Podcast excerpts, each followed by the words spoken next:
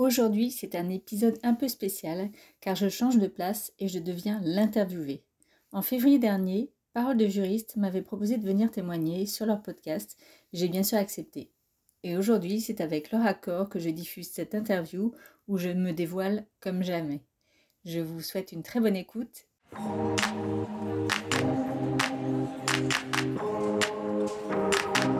La vie est une suite constante d'expériences. Plus on en fait, mieux c'est. Nous sommes Selma et Swazik de Séraphin.légal. Avec Parole de juriste, nous vous proposons de décortiquer pour vous les parcours de juristes d'entreprises inspirants. Ils vous partageront leurs réussites, leurs échecs, leurs doutes et tous les conseils utiles aux nouvelles générations de juristes. Notre objectif Vous mettre à disposition toutes les recettes pour progresser dans votre carrière de manière concrète.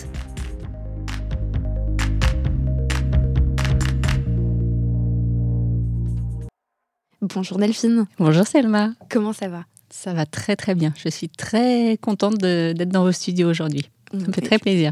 on est effectivement au, studio module chez euh, Morgane Prudhomme qui, euh, qui, nous accueille toutes les semaines, qui, qui, monte Parole du juriste et qui travaille avec nous depuis euh, bientôt un an, parce que ça va bientôt faire un an qu'on a lancé. Faut fêter ça.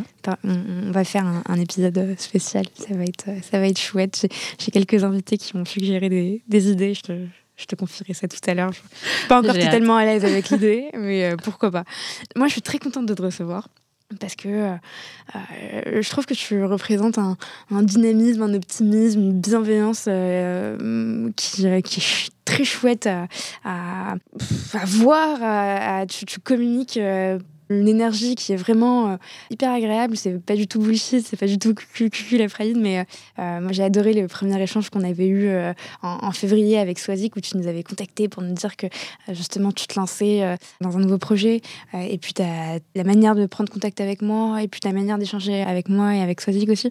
Et, et moi je trouve ça très chouette euh, d'avoir des, personnes qui, euh, comme toi, ont occupé euh, des postes dans des directions juridiques avec des, d'énormes responsabilités, d'avoir des personnes qui, au final, sont aussi enfin très simple. Parce qu'on en rencontre aussi parfois et, et, et puis enfin certaines certaines personnes et puis elles sont c'est rare mais qui mettent un peu de distance et c'est important d'avoir de la distance mais trop de distance euh, et trop de forme parfois ça oui, moi je suis effectivement je, j'aime le contact humain. J'aime les gens en fait.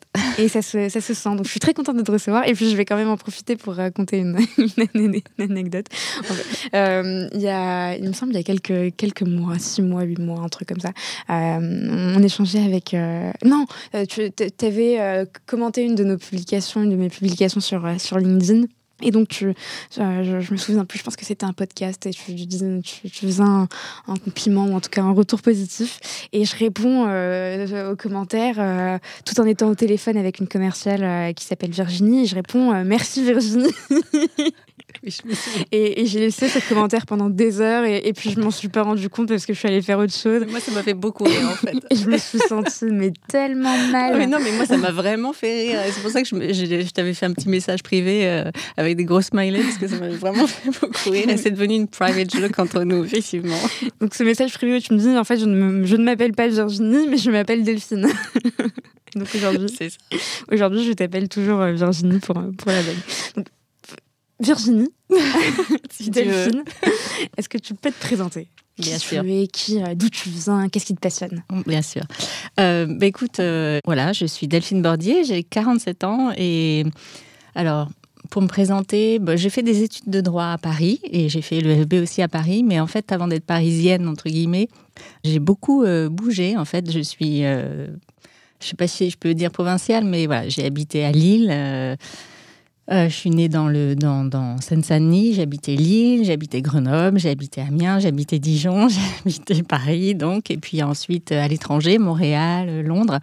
Donc je suis un peu globe-trotteur, on va dire, de par. Bah, C'était mes parents hein, qui, qui, bougeaient beaucoup. Mais ça a aussi forgé mon, bah, ce que je suis aujourd'hui, en fait. C'était dû à, leur profession Voilà. donc je savais en arrivant, en fait, dans une dans une ville qu'on allait en repartir. Mmh. Je, voilà, je le savais d'avance, mais c'est vrai que c'est pas facile quand on est enfant de, voilà, de se refaire toujours, de se reconstruire des, bah, un écosystème des amis, mais voilà, ça, ça forge aussi. Et puis aujourd'hui, bah, aujourd'hui j'ai un mari qui, est, qui est super. J'ai deux enfants ados dont je suis très fière. et puis voilà, j'aime la vie, j'aime ce qu'elle offre, j'aime rire, j'aime beaucoup rire. Et les fous rires me manquent euh, en temps de Covid, en fait, parce qu'on voit moins les gens, mais euh, j'aime bien avoir des fous rires.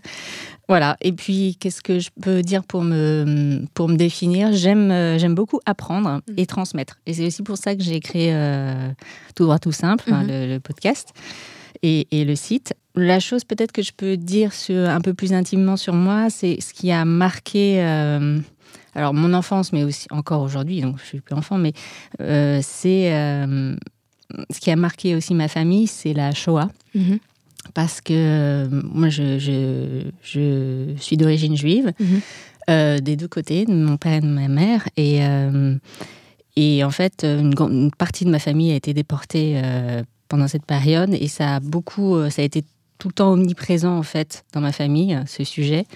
Et en même temps, c'était omniprésent et on n'en parlait pas. Enfin, C'est quelque chose qui était assez. Euh, pas tabou, mais euh, même mes grands-parents en parlaient très peu. Mhm. Mais voilà, euh, il y a eu. Moi, j'ai été quand même bercée, entre guillemets, par tous ces documentaires, ces sujets, etc. Donc, c'est pas. C'est un peu lourd.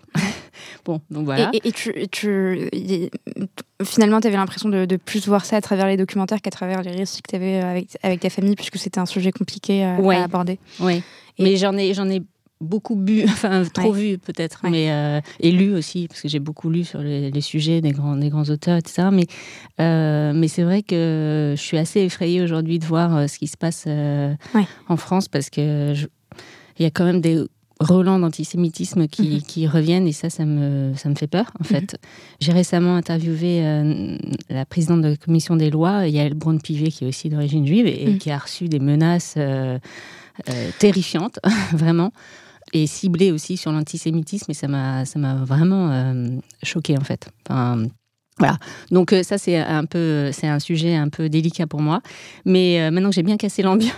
non, non non, j'avais pas question. Mais et merci d'ailleurs d'en parler. Je trouve que c'est important. Ouais, mais c'est pas des sujets. Euh, c'est pas effectivement un sujet sur lequel je je parle facilement. Mm. J'en parle très peu. Mais voilà, aujourd'hui, voilà, on est entre nous, on va dire. Mais euh, c'est vrai que c'est ça, ça m'a, ça me marque encore aujourd'hui parce que il y a cette ambiance et cette, actualité qui revient euh, sur mhm. la scène et, et c'est pas très joyeux quoi. Et ton message, ce serait, euh, enfin ton constat sur ça ou ton explication de, ce qui se passe, c'est quoi? C'est que le devoir de mémoire est pas assez, est pas assez. Je pense qu'il est présent, mais L'explication, il euh, faudrait euh, trois podcasts pour géopolitique avec des, des pontes là-dessus pour les expliquer, mais euh, mais il y a aussi, euh, ben, je dis pas du tout que c'est la faute des médias parce qu'ils font aussi bien leur travail, mais il y a aussi euh, ben, donner beaucoup la parole à, des personnalités qui, qui insufflent ça. Mm. Euh, les réseaux sociaux mm. aussi, mm. les fake news, enfin tout ça, c'est quand même assez préoccupant. Quoi. On se sent permis de, de, dire tout et, n'importe quoi, et puis derrière son, sa feuille, quand on envoie un message de haine à une députée ou à un député, c'est beaucoup plus simple. Et puis souvent, c'est aussi de c'est que les gens, euh, je, pense, qui font ça, ne, peut-être ne savent pas vraiment. Enfin, en fait, c'est. Donc, euh, c'est juste de la répétition de choses qu'ils ont entendues. Mhm. Et c'est ça qui est dangereux. Très dangereux. Mais voilà. Donc, euh, donc voilà. Mais pour un sujet, enfin pour, pour revenir à un sujet un peu plus enthousiasmant, parce que c'est un petit peu, peu, triste. Voilà, l'année 2021 pour moi a été assez marquante euh, alors personnellement et professionnellement, mais surtout personnellement, parce qu'il y a eu deux grands, euh, deux grands sujets euh, qui m'ont occupé en fait. j'ai mis une petite pause à mes missions de management de transition en 2021 mhm.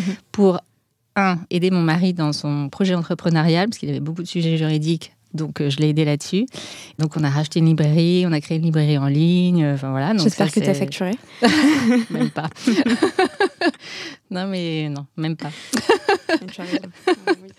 Et l'autre sujet qui m'a beaucoup occupé, c'est justement ben, de, de, créer ce, ce site d'abord, tout droit, tout simple, et ce podcast au départ, le, but, c'était vraiment d'aider les, étudiants et les jeunes juristes à passer un peu du monde euh, euh, académique, très académique, au monde professionnel. Donc, mm. leur donner un peu des clés, décoder le monde de l'entreprise, euh, leur donner une vision des métiers du droit. et puis aujourd'hui, bah voilà, je continue le podcast. Je pense qu'on a, on l'a lancé les, les, nôtres quasiment en même temps, donc c'est assez marrant. Fin février, c'est ça Voilà, moi c'était mars, mais voilà, c'était et voilà. Et donc, ben aujourd'hui, tout droit tout simple, ça me, ça me ça m'occupe quand même pas mal, euh, pas mal de mon temps, mais c'est du bonus en fait. C'est pas mon activité professionnelle puisque je, je, continue maintenant mes missions mhm. de management de transition et, euh, et en tant que directrice juridique, mais surtout de LegalOps puisque maintenant j'ai euh, plutôt orienté ma, ma carrière professionnelle vers les legal operations. Oui, on va, et on va en parler. C'est un sujet qui est hyper intéressant et qui intéresse. Et, et, et d'ailleurs, je, je J'invite toutes les personnes qui, écoutent euh, Parole de juriste à aller écouter tout droit tout simple parce que c'est euh, des sujets hyper intéressants que, que tu abordes à, travers tes invités sur euh, des orientations et c'est pas uniquement pour des étudiants. Je pense que en tant que professionnel, on peut, on peut s'y retrouver aussi. oui, oui, effectivement, au départ, je pensais que c'était plus les étudiants qui allaient écouter. Et en fait, je me suis aperçue que c'était aussi des, des juristes dans le monde professionnel ou, voire même plus expérimentés. Donc, mhm. euh, c'est plutôt sympa d'avoir un public euh, varié. Donc, c'est chouette. Et alors, Delphine, qu'est-ce que tu voulais faire quand tu étais enfant? Moi, je voulais être ophtalmologue. D'accord. C'est hyper ok, c'est hyper sérieux. mais pendant super longtemps en fait, j'ai voulu. En fait, euh, j'ai eu des lunettes très très jeunes, et donc j'allais régulièrement chez l'ophtalmologue ou ophtalmologie, je sais pas comment, euh, je sais plus que. Chez l'ophtalmo. Ouais, chez ophtalmo, on va dire. Et euh, en fait, les, les, les machines me fascinaient, mais vraiment me fascinaient. Et euh, ils faisaient tourner leurs trucs. Enfin, c'était euh, et, quand ils me regardaient les yeux, j'avais l'impression qu'ils voyaient tout ce qui se passait dans, mon cerveau. Enfin, j'étais petite, hein, mais, euh, et donc ça, ça me fascinait. Ce, Oui, c'est ça. Et longtemps, en fait, la médecine vraiment m'a vraiment appelée. Bon, et puis après, je me suis aperçue quand même que j'avais pas trop le niveau en sciences. Donc, donc, euh, donc, je dis, bon, bah, on, va faire, on va faire un bac plutôt économique pour être plus raisonnable. Et puis voilà, c'est comme ça que j'ai bifurqué. Mais pendant très longtemps, je voulais euh, effectivement être ophtalmo. Tu voulais avoir le pouvoir sur, euh, sur, les, gens. Voilà, je voulais voir ce qui se passait dans les, je sais pas, dans les gens. ok, ophtalmo. Je pense que c'est la vocation la plus sérieuse qu'on a eue depuis le lancement du podcast. Je voulais devenir ophtalmo. Pourquoi pas? Bon, Après, il y a eu euh, sûrement il y a eu d'autres choses avant, mais, mais ça, ça m'a marqué parce que ça a duré longtemps en fait. Mhm. Ok, je, je, je, retiens, je note. Je ne juge pas, malgré ma. Ton étonnement, je vois tes yeux qui, bah, justement, qui... euh, et, et, justement, tu n'as pas été. Euh, enfin, tu, tu as un, un, passé d'avocate, de, puisque tu n'as pas commencé ta carrière en tant, en tant, en tant que juriste. Mm. Tu as exercé pendant sept ans euh, la profession d'avocat en France, au Canada, euh, dans, dans, des cabinets réputés. Et on peut citer Hogan Lovells, je prononce bien. Ouais. Et tu as quitté la, cette robe, ce, prestige dont on parle de temps en temps dans les épisodes, euh, pour rejoindre euh, le monde un peu plus, euh, un peu moins prestigieux, entre guillemets, mais il est tout aussi prestigieux, de, l'entreprise, chez CECA, ou ça se prononce CK CK. CK, qui est une, une, entreprise du groupe Arkema. Est-ce que tu peux nous parler justement de cette expérience, non pas chez CK, mais en cabinet d'avocat, parce que c'est c'est quand même hyper important. C'est les sept premières années de, ta carrière qui t'ont forgé. Qu'est-ce que ça t'a appris?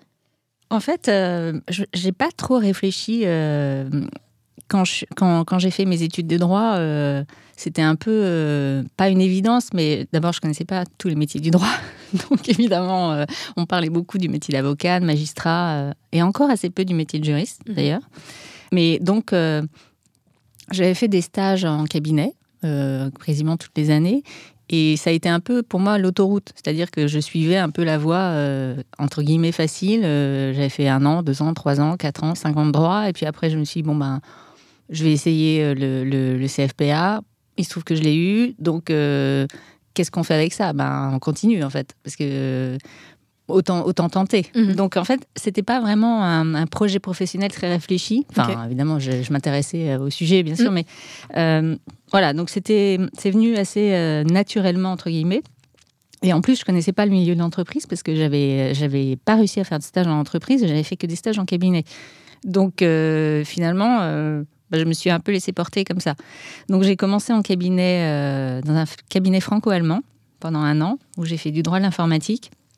Et puis j'ai eu l'opportunité en fait euh, au, bout d'un an de, je faisais encore, il y avait encore un peu de formation continue avec l'EFB. Ok. Euh, et il proposait, il proposait des, des, des stages, enfin des, des expériences à l'étranger à ce moment-là.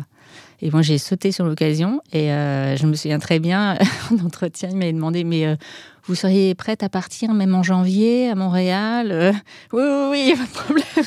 tout de suite. Euh, tout de suite, je signe. Effectivement, je suis partie en janvier avec mes petites bottines et mon petit, et mon petit manteau parisien. Et je suis arrivée à moins 40. Euh, là, j'ai moins rigolé. Mais je me souviens très bien parce que mes collègues m'ont regardé et dit Bon, alors là, il va falloir aller s'acheter des vêtements.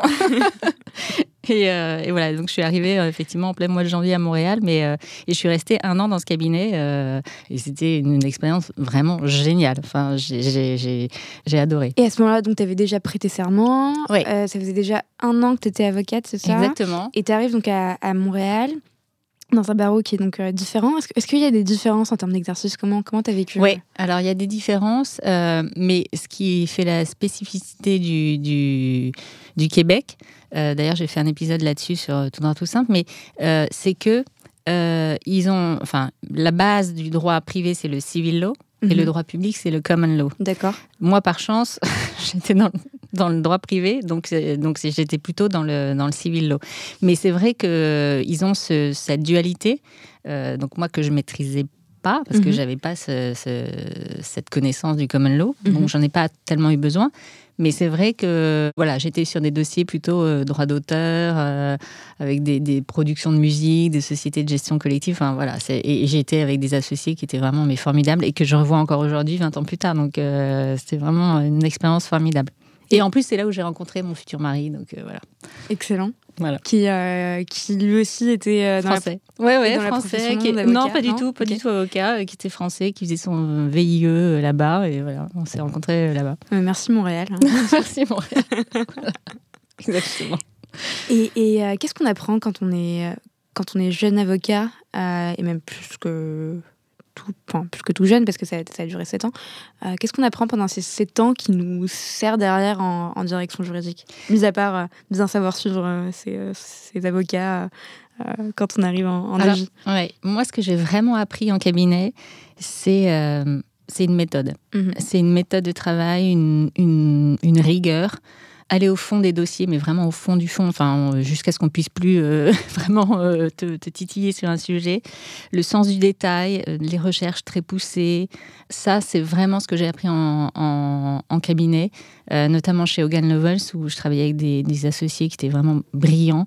Et, et, ça, bah, je l'ai gardé après, parce que mm. cette méthode-là, on, on, la garde toujours en mm. fait. Donc euh, ça c'est vrai que et puis il y avait il y avait aussi une, solidarité d'équipe parce que en cabinet il y a quand même assez peu de hiérarchie. Mm-hmm. Donc il y a les associés et puis il y a, les collaborateurs et donc, et donc euh, les collaborateurs ils sont quand même assez soudés et c'est mm. assez sympa de voilà donc euh, donc ça ça ça a été une expérience effectivement de 7 ans mm-hmm. ce qui est assez long en fait hein.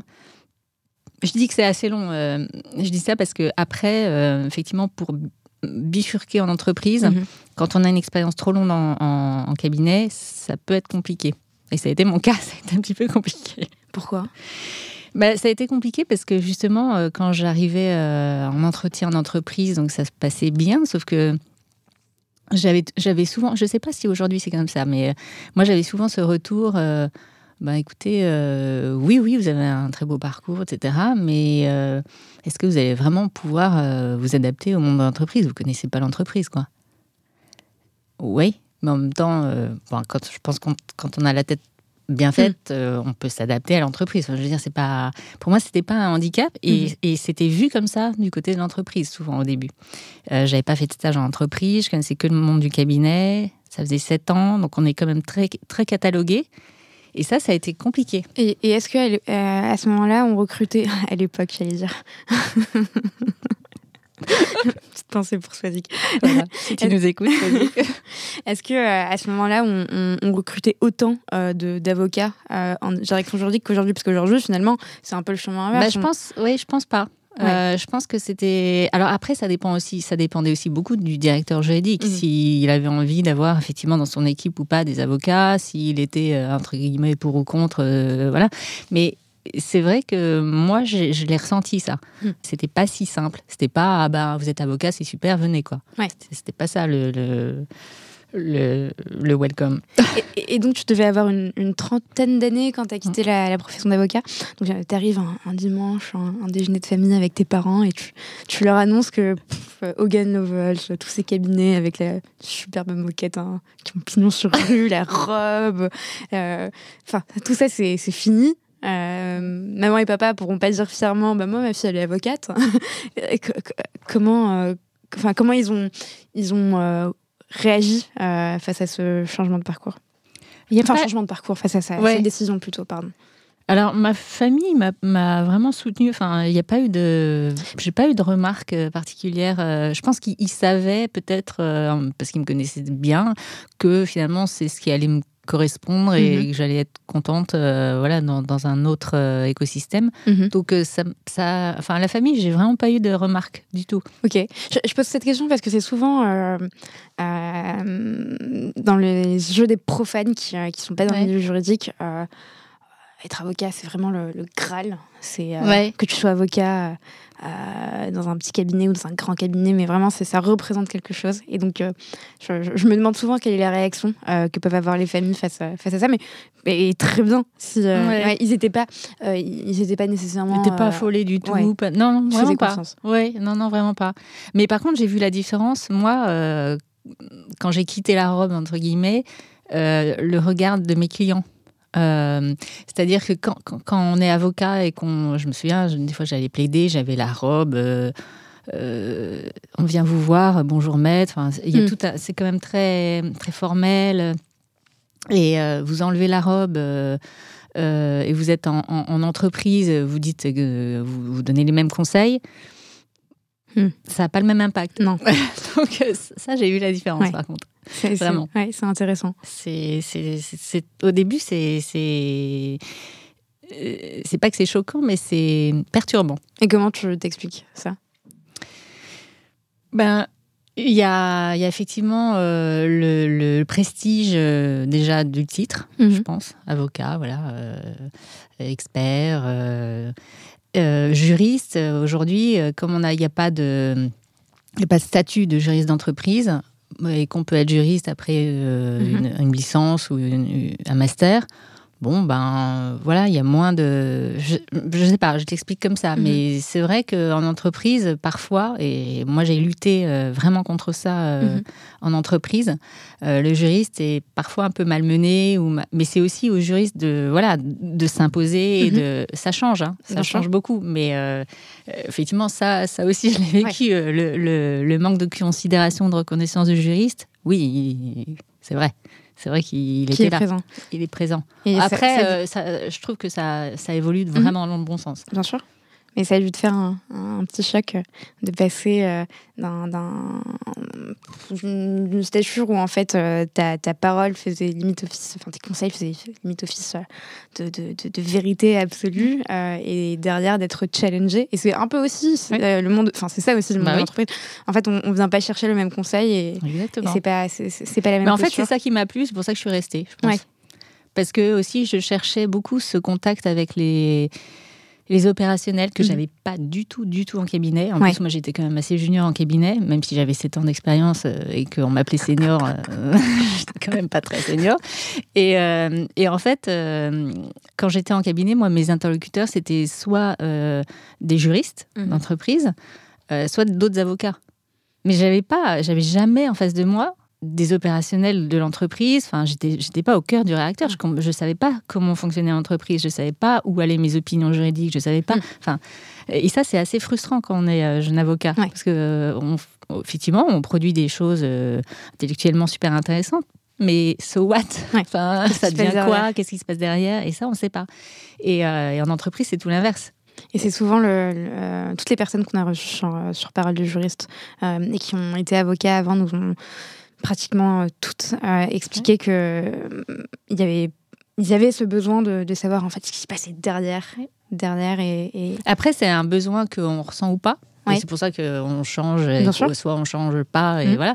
Moi, c'est vrai que j'avais aussi ce besoin-là. Euh, euh, et puis aussi, euh, il y avait autre chose, c'était que j'avais envie d'avoir des sujets plus variés. Mmh. moi, j'étais très spécialisée, je, je, suis encore, mais en propriété intellectuelle, une matière que j'aime beaucoup. Mais j'avais aussi, à un moment donné, envie d'avoir un spectre beaucoup plus large que mmh. ça. Et la seule façon de le faire, c'était d'aller en entreprise, parce que sinon, ben, dans les cabinets, on me reproposait la même chose, en fait. Et, c'est ce que tu as fait justement en 2006 quand tu as rejoint CK. C'était ton premier poste euh, à responsabilité en plus. Donc tu arrives, euh, 7 ans d'expérience en tant qu'avocat, tu arrives chez CK, responsable juridique. De ce que je comprends, après avoir stalké ton, ton profil LinkedIn, il y avait tout à construire. Ouais. Parce qu'il n'y avait pas de direction juridique. Ça a été quoi tes, tes premiers chantiers euh, à l'époque? Alors, il y avait, c'était des énormes attentes en fait, de la part de, de, de, de tous les opérationnels et du, du directeur général, euh, qui voulait vraiment quelqu'un dédié à sa filiale. Parce qu'en fait, CK, c'était, c'est, une filiale euh, du groupe Arkema, et il voulait quelqu'un dédié pour sa filiale. Parce qu'avant, tout le juridique des filiales était géré par, euh, par le groupe Exactement. Et lui a décidé, bah non, en fait, moi, je voudrais mon juriste parce que, je sais pas... Euh, il y a des sujets bien spécifiques, ça allait pas forcément assez mhm. vite, ou il n'y avait pas assez de monde, voilà. Donc euh, il, a décidé ça. Effectivement, il y avait tout à faire. Donc euh, je me suis retrouvée toute seule, création de poste, 31 ans, moyenne d'âge un peu plus âgé que 31 ans, je suis dans l'industrie chimique, très masculin. Euh, voilà, donc euh, ça c'était le, le, tableau. Et en fait, euh, j'étais sur tous les fronts et j'ai eu l'impression, enfin au début c'était ça, c'était il y avait une attente, une attente, une attente et il y a quelqu'un qui est arrivé, ils ont ouvert les vannes en fait. Ouais. Et là, ils, ont tout lâché sur moi. et puis, bah, débrouille-toi. Quoi. Euh, donc il a fallu assez euh, faire face à, l'afflux de, mm. des demandes très vite. Et euh, c'est là où j'ai commencé en fait à faire du legal ops. Parce que je ne pouvais pas faire face toute seule à ce flux et il fallait déjà le, filtrer. Enfin, il fallait faire quelque chose. Quoi. Et avant ça, d'abord, il fallait comprendre l'entreprise, parce que moi, je venais effectivement du monde du cabinet, donc il m'a fallu quelques mois pour comprendre les différents business, les, enfin voilà. Donc ça, ça m'a pris un peu de temps, mais en fait, j'ai adoré parce que je rencontrais des gens mais super différents, euh, très très euh, très tournés aussi dans l'international parce mhm. que c'était des, des, sujets et des, des business euh, oui très tournés vers le Moyen-Orient notamment. Mhm. Et donc c'était c'était assez excitant en fait. Et voilà, et c'est comme ça que j'ai commencé en fait à créer entre guillemets euh, des, bah, des workflows, des, euh, ça, paraît tout bête, hein, mais là on est en, je peux dire à l'époque, mais on est quand même en 2007.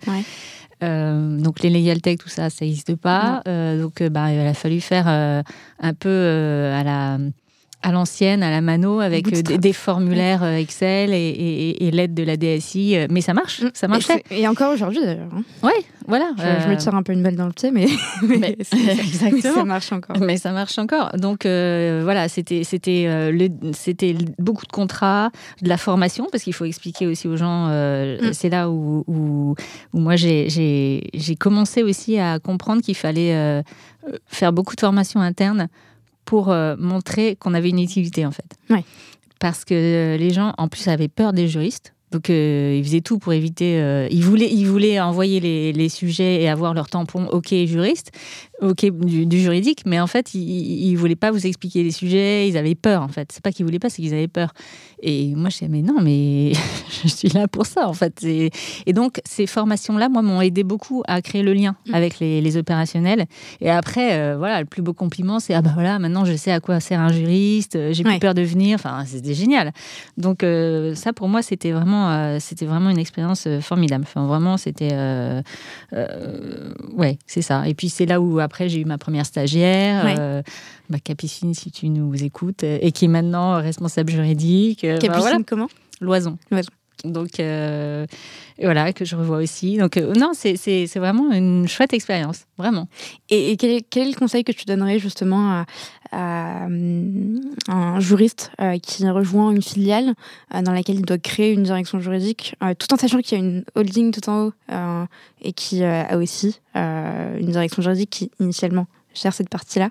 Est-ce qu'il y a des choses à savoir, à faire, à ne pas faire? Comment se passe justement cette relation de direction juridique groupe, direction juridique filiale? Ben, moi, ça s'est bien passé parce que, en fait, les, la direction juridique euh, groupe euh, avait pas trop envie de mettre son nez dans, dans les sujets de la filiale parce qu'ils n'avaient pas le temps, en fait. Donc, euh, voilà, ils, avaient leurs sujets, ils en avaient beaucoup. Donc, euh, en, fait, pour eux, c'était, plutôt aussi bien qu'il y ait quelqu'un qui arrive mhm. pour, les, pour les soulager de ces sujets. Donc, moi, j'ai pas eu vraiment ce problème-là. Et tu as pu t'appuyer un peu sur eux au début? Euh, oui, ben, ils m'ont, oui, euh, ils m'ont aussi aidé à comprendre un peu euh, le, le, pas les sujets, mais en tout cas le, le groupe. Mhm. Enfin voilà, et puis les interlocuteurs. Mhm. donc ça, ça m'a, oui, ça m'a aidé. Euh, et puis euh, parfois un petit modèle de contrat ou un voilà. Donc ah oui, ça, ça, aide. Mm. c'est quand même euh, et ça faut pas le négliger du tout. Enfin autant faut enfin le réseau interne moi je trouve que c'est ça qu'il faut vraiment développer mais pas seulement dans, dans le département juridique. Mm. le réseau interne au sens très large du groupe. Et ça prend du temps. Ça prend vraiment du temps. Ok. ne pas. premier conseil, euh, bien, bien développer ce réseau interne. Euh, ouais. Ça commence par euh, des petites choses, mais aller prendre un café, un déjeuner, aller déjeuner avec des gens que vous connaissez pas. Mhm. Mais il faut le faire. Vraiment. Parce que le jour où vous avez besoin de d'eux ou d'un conseil, je sais pas, en finance ou en compta, eh ben, vous êtes bien content de. Parce que sinon, aller le voir comme ça, c'est compliqué. Donc, ok. Très bon conseil. Euh, on, va passer à une partie du podcast euh, euh, qui va être chouette parce que moi j'ai pris beaucoup de plaisir à, réaliser ces questions, mais comme toutes les autres questions, mais là en plus c'est un, monde qu'on n'a jamais évoqué.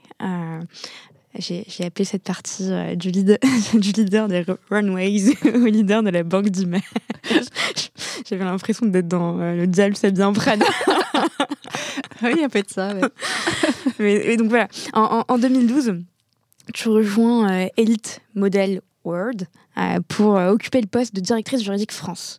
Le mannequinat, enfin tout le monde connaît Elite, forcément. Mhm. en tout cas, on est nombreux à connaître Elite, cette mhm. agence de mannequins qui organise notamment un concours chaque année dans différents pays régions du monde pour sourcer bah, les futurs pépites euh, des, euh, des, des, euh, des, runways. On va y aller encore une fois. et justement, l'Ankina, c'est, c'est vraiment le champ lexical des strass, des paillettes, du glamour, des fashion week. Enfin, voilà, c'est quelque chose de, très glamour. Et on connaît tous une, amie moi, j'en connais une, euh, et je pense elle, Yasmina, qui, adolescente, a rêvé de devenir mannequin et qui a tenté sa chance au concours Elite. Euh, et d'ailleurs, qui vit aujourd'hui à New York, elle aurait pu, elle aurait pu y être, et qui est trader aujourd'hui, donc ça n'a rien à voir. C'est marrant. Euh, explique-moi comment tu, fais pour décrocher ce, poste. Comment ça se passe? Effectivement, passer de la chimie au, au, monde du mannequinat, c'était pas d'une évidence. Pas du tout. Non, dis-moi. Bah, en fait, on m'a chassée. Euh, on est venu me chasser euh, et à un moment où j'avais euh, probablement envie de changer parce que ça faisait 6-7 ans aussi, voilà, que ça doit être ça. 6-7 ans, il se passe un truc à chaque fois. J'avais envie de changer et on est venu me, voilà, me chasser. je crois que c'était sur LinkedIn au début, je me suis dit, mais non, mais euh, enfin, je, me suis dit, euh, non, mais elle a, dû se tromper de, elle a dû se tromper de cible ou je sais pas. Non, non. Euh, et en fait, ce qui l'intéressait dans mon profil, c'était ce que j'avais fait avant, c'est-à-dire mm. tout, le côté propriété intellectuelle. Donc, j'ai commencé à passer les entretiens. Je me suis dit, bon, pourquoi pas, je vais aller voir, puis on verra bien. Enfin. Voilà, donc c'est venu comme ça. et puis, ben, au fil des entretiens, finalement, ben, il se trouve que j'ai été prise. Et c'est vrai que quand on m'a annoncé, j'étais hyper contente. Mais t'en parles comme si c'était surprise qu'on puisse te. Mais parce que oui, c'était. Bah parce que comme j'avais eu euh, avant euh, un peu de mal à, à, faire ce passage avocat euh, juriste, je me suis dit Mm. Ok, là, je reste dans, le, dans, dans, le, dans, dans l'entreprise, euh, dans le monde de l'entreprise, mais enfin, euh, la chimie au mannequinat, il y a quand même beaucoup d'employeurs qui recherchent un peu des clones. C'est-à-dire, vous êtes chez Danone, vous allez chez Unilever, vous mm. avez, mm. Euh, donc c'est vrai que je me suis dit, c'est un peu bizarre, quoi, comme Et, d'ailleurs, il y a beaucoup de chasseurs après sur mon CV qui m'ont dit mais c'est un peu bizarre. Euh, Vous ne rentrez pas dans les cases. oui, ça rentre pas dans les cases. Non, effectivement, ça rentre pas dans les cases. mais c'est aussi ça qui m'a plu en fait. Je pense que mm. j'avais besoin de. En fait, j'aime euh, j'aime faire ces, ces, ces, grands écarts euh, de oui, de secteur en fait. J'aime bien changer de secteur. Et en fait, le droit mm. permet ça. Mm. Donc euh, pourquoi pas? Enfin, je veux dire, c'est pas c'est pas parce qu'on a été dans la chimie qu'on est resté dans la chimie pendant 40 ans. Heureusement. Donc euh... no offense pour la chimie. Voilà, exactement. Donc euh, donc euh, moi j'ai trouvé ça plutôt voilà, j'ai pris ça comme un challenge et euh, après, voilà, c'est pas forcément euh, le monde des paillettes et tout ça, c'est pas forcément euh, moi. Enfin, je veux dire, c'est pas. Mais on ne rit pas. mais, mais voilà, après, je me suis dit, ben, pourquoi pas, ça va être une expérience, ça, va être sympa. Voilà. vraiment, je, l'ai pris comme ça, en fait. Ok. Et, et tu arrives directrice juridique en France en quoi consistait ton poste C'était quoi euh, le quotidien de la DJ euh, France Alors en fait, c'est très varié euh? parce que contrairement à ce que je pensais, c'est, c'est, j'ai pas du tout fait que de la propriété intellectuelle. À ce moment-là, il y avait, il y avait, il y avait beaucoup de sujets de licensing, c'est-à-dire que Elite a beaucoup de produits dérivés mhm. de marque Elite, donc ça passe par les sacs, les vêtements de sport, les, maquillages, les montres, etc. Et, et, il fallait trouver des nouveaux partenaires parce que euh, les anciens, voilà, euh, ça, ça marche plus trop. Donc, euh, il fallait refaire tout, tout, toute la stratégie en fait licensing. Mhm. Donc ça, c'était super intéressant. Donc c'était, c'était, il y avait, il y avait de la, effectivement de la propriété intellectuelle, mais il y avait aussi beaucoup de contrats, droits des affaires, etc. Euh, il y avait aussi euh, ben, quelques litiges. Euh, il y avait tous les contrats effectivement de mannequinat. Il y avait les contrats d'égérie. Il y avait le contrat, enfin tous les contrats avec les mannequins dans 70 pays pour le, concours Elite Model Look. Ça prenait quand même un peu de temps. C'était, la France qui gérait enfin tous, les, tous les contrats. Ouais, Et puis après, ben, il y avait la gestion du portefeuille de marque. Et là, il y avait pas mal de travail aussi, parce que effectivement, Elite, ou le E de élite, il mhm. euh, bah, faut le protéger et il y a beaucoup de choses à faire. Donc, s'assurer euh, enfin, qu'il n'y ait pas de contrefaçon. De... Voilà, exactement. Et surveiller la marque, en déposer dans, dans, les pays où on se développait. Enfin, voilà. Donc, euh, effectivement, il y, avait, il y avait quand même des sujets très. Puis, il y avait effectivement du droit à l'image, etc. Mais il y avait quand même des sujets aussi, droit des affaires. Il y avait aussi des procédures d'arbitrage, de médiation. Enfin, voilà. Donc, c'était quand même assez varié, comme, finalement. Comme, et le plus, euh, moi, ce qui me paraît quand même le plus important, c'est de savoir est-ce que tu avais accès à la Fashion Week euh... Ben oui. Est-ce que tu étais à côté de Anna Wintour Non, mais surtout, j'étais, j'étais, j'étais au final de, de Elite Model Look et à chaque fois, c'était des, euh, c'était des vrais spectacles. Ah ouais, ça, c'était vraiment incroyable. Donc, euh, ça, c'était plutôt sympa. Et puis, oui, il y avait aussi des anecdotes assez rigolotes. Quoi. Enfin, je, je, c'est vrai que passer du monde de la chimie à ça, ça m'est arrivé, par exemple, je me souviens très bien. Euh, j'étais en train de travailler sur un, sujet d'arbitrage, donc un petit peu sérieux quand même, un peu, voilà, il faut un peu de concentration. Et tout d'un coup, euh, j'entends dans le couloir euh, une, une chanson, mais à fond la caisse. C'était Call Me. Call Me de, mm. on ne se souvient plus de son nom, on le retrouvera. la chanson Call Me à fond. Et je vois passer dans le couloir une jeune femme en maillot de bain. mais vraiment à 3 cm de moi, parce qu'en fait, les, les... moi j'étais près du couloir, enfin, c'était un, une petite open space. Et alors là, je me suis. enfin voilà, c'était ce genre de truc parfois qui, euh, qui arrivait en plein milieu de, de, de nulle part, euh, en plein milieu d'un dossier. Pas, vous avez. Toi, t'étais en plein arbitrage. Ouais, j'étais en plein arbitrage. Bon, ok. Donc pour se remettre dedans, c'est compliqué. voilà, il y avait ce genre de trucs. Ou alors parfois. Euh, euh, des cris du, président qui tout d'un coup disait mais non, enfin des petits coups de gueule comme ça. Enfin, c'était c'était pas méchant, mais voilà. Donc effectivement, c'est un monde où faut faut pas être surpris, voilà, de, de, ce qui peut se passer, ce qui peut arriver dans une journée, parce que ça peut être ça, voilà. Et alors, comment on perçoit le juridique dans le monde de, de l'agence de, de Mannequinat? J'étais plutôt bien accueillie, mais c'est c'est Mars et Vénus quoi. Euh, pour eux c'est un peu c'est un peu c'est un peu boulet quoi le juridique. Hein. C'est pas non plus euh, euh, ils sont pas attachés plus que ça au juridique, mais ils, savent, mais ils savent très bien qu'ils en ont besoin et que voilà. Donc parce qu'ils se sont construits sans. Bah, au départ, oui, ils sont construits effectivement sans. Donc après, il a fallu structurer tout ça. Et, mhm. et puis, c'est pas simple parce que autant Parfois, euh, il y a des contrats où en face, vous avez effectivement des, juristes aguerris euh, euh, qui vont négocier des contrats d'égérie pour des stars. Mhm. parfois, ben non, c'est juste une petite minette qui est mannequin à 15 ans et donc c'est pas du tout le même public quand même. Hein. Donc, donc il faut s'adapter, il faut expliquer, il faut être diplomate. Mhm. Voilà, donc c'est vrai que le juridique est quand même très important euh, pour, euh, bah pour eux, parce qu'ils ont vraiment des énormes besoins de, et de protection de marque, et de contrat, et de, de, de, de, de pas de franchise, mais de licence. Mhm. Mais euh, voilà, s'ils pouvaient s'en passer, ils s'en passeraient, comme beaucoup. Hein. Ouais, oui, ok. Et, et, je pense qu'il y a aussi une, part de, responsabilité dans, euh, dans, la manière dont on négocie un contrat avec, une, comme je disais, une, minette, mais une, mhm. jeune mannequin de 15 ans, mais évidemment baquée par ses parents derrière. Une notion de, clarté, d'honnêteté, de, bah oui. Euh, parce que derrière. Euh, oui, c'est un peu ça les, points de, les points de vigilance. Enfin, mhm. C'est qu'effectivement, on travaille beaucoup avec des mineurs. Mhm.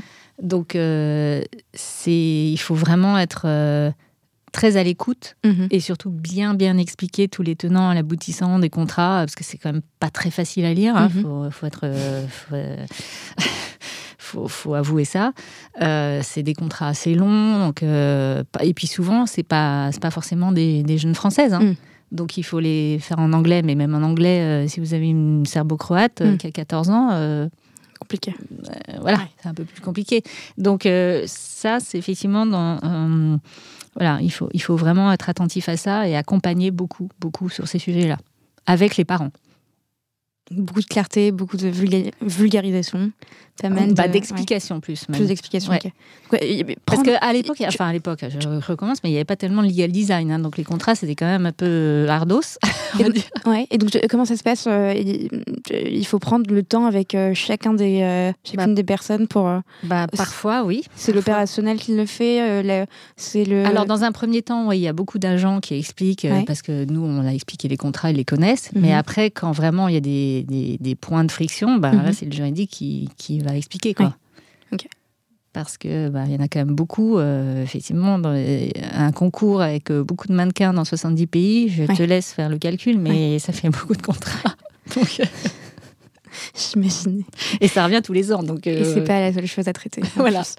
Ok, sympa. Et puis, il y a des choses qui sont un peu moins sympas quand même. Parce que le, le, le mannequinat, c'est voilà, aussi un monde au recoin un peu plus sombre. On le sait tous, avec des, des sujets euh, liés euh, à l'anorexie, au harcèlement, euh, aux agressions sexuelles, au viol. Et, et, et, et évidemment, c'est pas uniquement, je veux dire, le monopole du mannequinat, ça arrive dans tous les secteurs. Ça peut aussi arriver dans la chimie. Euh, mais voilà, c'est quelque chose qu'on voit peut-être un peu plus souvent dans le monde du mannequinat. Et, justement, en septembre dernier, euh, j'ai fait mes petites recherches. Le, parquet de Paris euh, a ouvert à l'encontre d'une figure phare d'élite qu'on ne nommera pas, une enquête justement pour viol et agression sexuelle. Et il y a eu justement des, témoignages de mannequins de l'époque qui, dans, les médias. On ne va pas rentrer dans dans le discours politique ni quoi que ce soit. Et on va pas te demander ton, ton opinion euh, personnelle. On va plutôt te, te, demander ton opinion en tant que juriste. Est-ce que ça implique des points de vigilance euh, et des challenges au niveau juridique de s'assurer Comment on s'assure que ce genre de choses ne s'arrive pas, ne n'arrive pas, pardon, n'arrive pas.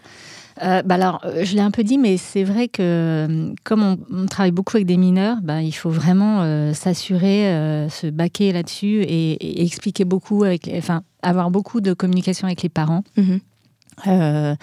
il faut, faut, vraiment éviter le, le bah, la petite jeune qui vient toute seule, qui n'est pas accompagnée. Enfin voilà, mhm. ces points-là déjà, ça doit attirer l'attention. Enfin, elle est mineure, donc si elle nous dit ah ben non, mes parents sont d'accord, mais bah non, en fait, s'ils sont d'accord, ils viennent. Enfin, mais mhm. voilà. Donc ça, ça déjà, c'est des points importants parce que il faut, il faut qu'on puisse vérifier et même voir enfin, mhm. les, les, bah, les, parents, quoi, les représentants légaux, c'est pas les parents. Mais... Donc euh, ça, c'est un vrai point de vigilance. Et, et puis après, il faut pas... Euh, mais ça ça, ça, ça, a pas mal changé. Mais il faut éviter effectivement de donner des, des, des, des conseils, euh, je sais pas moi, diététique, enfin mm. voilà, chacun vit sa vie. Si elle a le corps qu'il faut, ben très bien. Euh, sinon, ben tant pis. Mais euh, c'est vrai que moi, il m'est arrivé de voir des, des, jeunes filles qui venaient pour, je sais pas, un casting ou des photos dans, dans, l'agence. Mm-hmm. Et il était tôt le matin. je l'ai retrouvé dans la cuisine à moitié. bah tiens, prends un BN quoi, parce que là. Ouais, ouais. Donc j'avais toujours des BN, moi, avec moi. J'étais connue pour ça avec mes tiroirs de gâteaux. On a un Mais c'est vrai que. mais c'est vrai que voilà, donc ça, c'est des points. Euh, mais je pense que c'est vraiment déjà ça, euh, les, les, euh, les, parents, enfin vraiment les représentants légaux. Et mhm. encore plus aujourd'hui, puisque avec le RGPD, mhm. moi quand j'ai été il n'y avait pas du tout le RGPD. évidemment, les données, il y avait en plus il y a quand même beaucoup de données sensibles qui sont, euh, qui sont collectées. Hein. Mhm. Parce que quand vous êtes mannequin, euh, ça va jusqu'aux mensurations, jusqu'au donc euh, il y a un examen médical qui est fait? C'est quand même ouais. Donc c'est quand même assez poussé. Donc il y a quand même des données sensibles. Donc aujourd'hui c'est encore plus mm. le cas, enfin encore plus sensible et il faut vraiment y prêter très très attention. Et on parle pas nécessairement d'élite, hein, évidemment, mais dans n'importe quelle entreprise, on a vu ça d'ailleurs récemment, euh, c'était il y a un an, euh, dans les médias, euh, dans le monde du, journalisme sportif, avec ces, journalistes femmes qui se plaignaient justement de ce qui se passait en interne et des alertes qui étaient faites en interne sur ces sujets-là. et pourtant qui n'étaient pas nécessairement toujours prises en compte. Est-ce qu'on le juridique a un rôle dans la création de ces mécanismes-là ou c'est plutôt la partie RH qui s'en charge? Alors, tu, tu, en général ou chez Elite? Euh, en général. en général? Alors, euh, non, euh, moi, ce que j'ai vu, enfin, en tout cas, dans les dernières expériences, c'est que le juridique était très impliqué, justement, dans ces sujets. Avec les RH, mais c'était vraiment un binôme. Enfin, et c'est plutôt bien, parce que le RH tout seul, ben, parfois, il a un peu du mal aussi à, tout gérer. Et puis, le juridique, il faut quand même qu'il soit. Et puis, souvent aussi, il est au comité, il y a des comités qui se créent, etc. Mhm. Donc, non, ils sont, ils sont vraiment impliqués tous les deux, et ça, c'est très bien. Ok. Et c'est un, Notamment pour les, sujets aussi, euh, lanceurs d'alerte, euh, en interne, etc. Donc euh, oui, il faut que le juridique soit, soit présent euh, et au courant. Ok. Ok. Et ce qu'il faut éviter, c'est les conflits d'intérêts, faire en sorte que les personnes. Oui, et ça, c'est le, le, plus compliqué quand on est collègue et qu'on développe des relations. Exactement.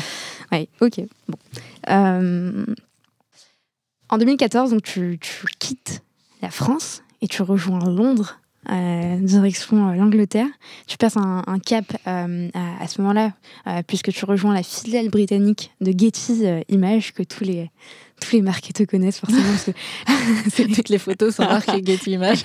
Getty, Unsplash, voilà, iStock. Bah, Unsplash, c'est Getty maintenant. Ah, ah, mais ok, donc Getty, c'était. Ok, bah, très bien. Getty bah, a racheté ils sont Les... Ils sont, c'est les meilleurs. Unsplash, c'est très bien. Donc c'est la banque d'images américaine qui est leader dans, la création justement de la distribution aussi euh, d'images, de, photos, de vidéos, euh, et qui, euh, qui, a été recrutée au poste de directrice juridique France, mais aussi Europe du Nord. Donc là, tu, vraiment, tu, tu, t'élargis ton, ton, périmètre d'exercice. Il me semble que forcément, c'était pas ta, ta, première expérience à l'étranger, puisque tu nous as parlé de, de Montréal tout à l'heure. Qu'est-ce que ça change de passer d'une direction juridique France et ensuite de passer plutôt à une direction élargie à l'Europe Est-ce que ça, ça change quelque chose euh, alors peut-être avant de parler de, de, la direction juridique, bah, d'abord ce, qui, ce qui change c'est l'expatriation parce que c'est vrai que même si j'avais j'étais partie à Montréal un an, euh, c'était pas du tout le même contexte. Là je, je suis arrivée à Londres, euh, j'avais 40 ans. En fait ce qui a été compliqué, alors déjà il a fallu que je quitte mon travail hein, mhm. chez Elite, et puis surtout ce qui a été compliqué c'était que ben, rien ne m'attendait là-bas, quoi. Donc, c'est-à-dire que j'avais, euh, j'avais pas de famille, évidemment, là-bas, j'avais pas de réseau professionnel. Tu les as pas emmenés avec toi?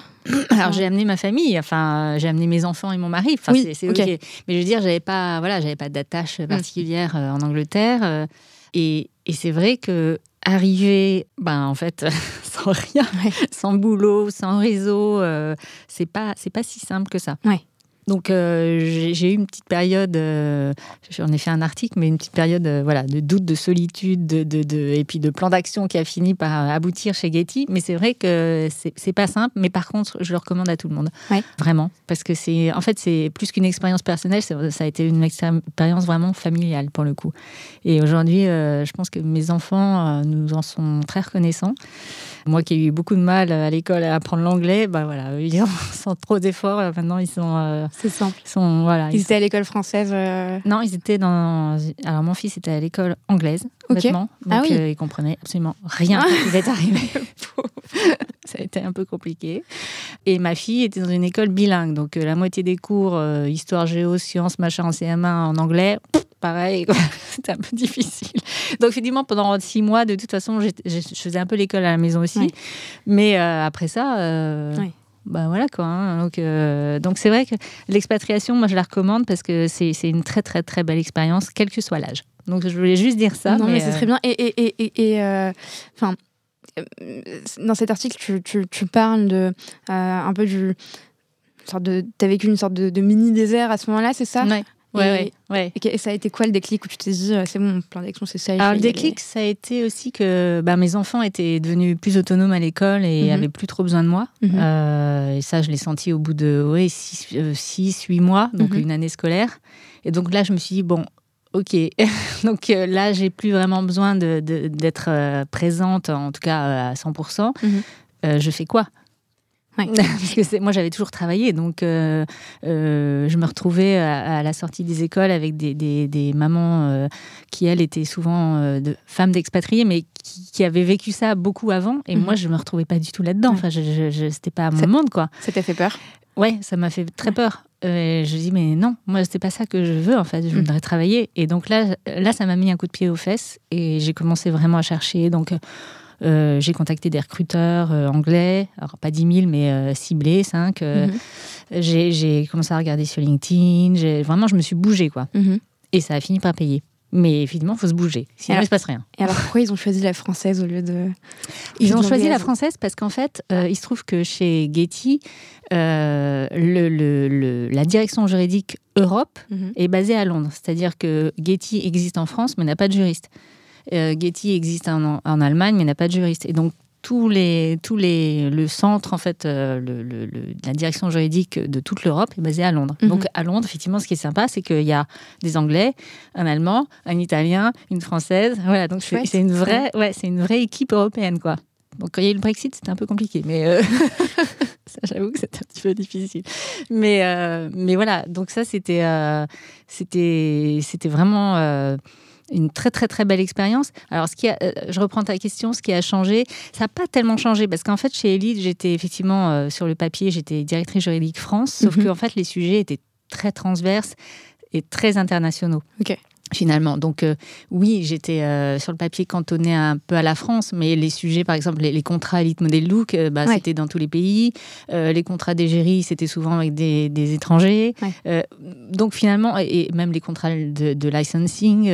donc finalement, bon, c'était pas si réduit que ça à la France. par contre, effectivement, chez, chez Getty, là, j'avais vraiment une zone France et pays nordiques et, enfin, et là, c'était assez, enfin, c'était assez segmenté, c'est-à-dire que les, les, les, opérationnels en France, n'étaient pas du tout les mêmes qu'en euh, Suède ou en hum. Norvège. Euh. Ils n'avaient pas forcément les mêmes euh, attentes, les mêmes besoins. Donc c'était assez intéressant aussi de travailler avec ben, des, des, des, des, personnalités très différentes. chez Elite, moi, je travaillais beaucoup avec des Italiens. Hein, la composizione C'était vraiment ça. Il y en a un qui me disait tout le temps ça, ça me faisait rire. C'est quoi Sarah, euh... Sarah Palchetiamo. Ouais, voilà, c'est ça. Donc c'était, il y a quand même beaucoup ça.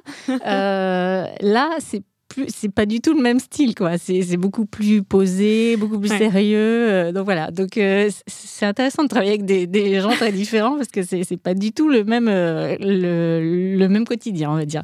Mais voilà. Donc ça, ça, ça a changé, oui et non parce que par essence, finalement, les sujets étaient très euh, extraterritoriaux dans les deux cas. Donc, euh, c'était plutôt sur euh, le fait de travailler avec des personnes finalement d'origine et de pays différents. C'est ça qui a changé. Oui. c'est, on, le voit de notre côté chez, chez Séraphin quand on travaille avec des clients qui ont des équipes dans l'international et qui ont déployé la solution à l'international avec certains clients. C'est marrant de voir la, la, différence de culture et de, de, manière de travailler, de gérer euh, les contrats. Et puis, euh, mm. c'est assez. Euh, ouais, c'est fascinant. Ouais, c'est fascinant et t'apprends plein de choses. Vraiment, c'est assez drôle en fait. ok.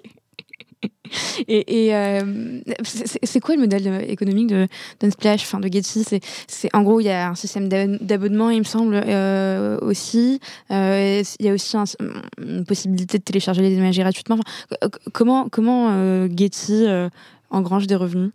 Alors en fait, alors Unsplash, là, c'est différent parce que c'est effectivement c'est gratuit. Pour, mais le, le, le, cœur de métier de Getty, mhm. c'est vraiment de, de, de faire, enfin de de c'est les licences en fait, mm. c'est les licences payantes et mm. les clients c'est les agences. Ok donc là, elles ont besoin de, effectivement de, de, matière. Et en plus, maintenant, ils ne sont, pas du tout limités à la photo. En fait, ils font beaucoup de vidéos. ils créent aussi des vidéos. Ils font beaucoup de. Donc ça, c'est un, un, un panel énorme en fait. Ce qui doit super bien marcher parce qu'on voit de plus en plus un, essor des, des, bah contenus vidéo. Exactement. Euh, que ce soit brut. Et ils ont pris le, ils ont pris le tournant assez vite. Mhm. Ils sont plus connus sur l'image, parce, enfin sur la photo, parce qu'en plus le nom veut que. Mhm. Mais en fait, même quand j'y étais, ils développaient énormément le, la vidéo déjà. Ok. Donc c'était c'était principalement des challenges de, de, pays encore une fois pour euh, pour toi ou euh, euh ouais ouais ouais ouais ouais et puis euh, sur des sujets par exemple transverses parce que moi, j'étais en charge du, du, projet RGPD, mais à l'époque, il n'était pas encore en place. Hein. Mais c'est vrai que travailler avec euh, l'Allemagne, enfin, j'avais pas l'Allemagne, mais travailler avec la Suède, la Norvège, euh, euh, le Danemark ou la France, mhm. pas du tout la même chose sur ces sujets-là. Donc c'était assez, c'était assez marrant.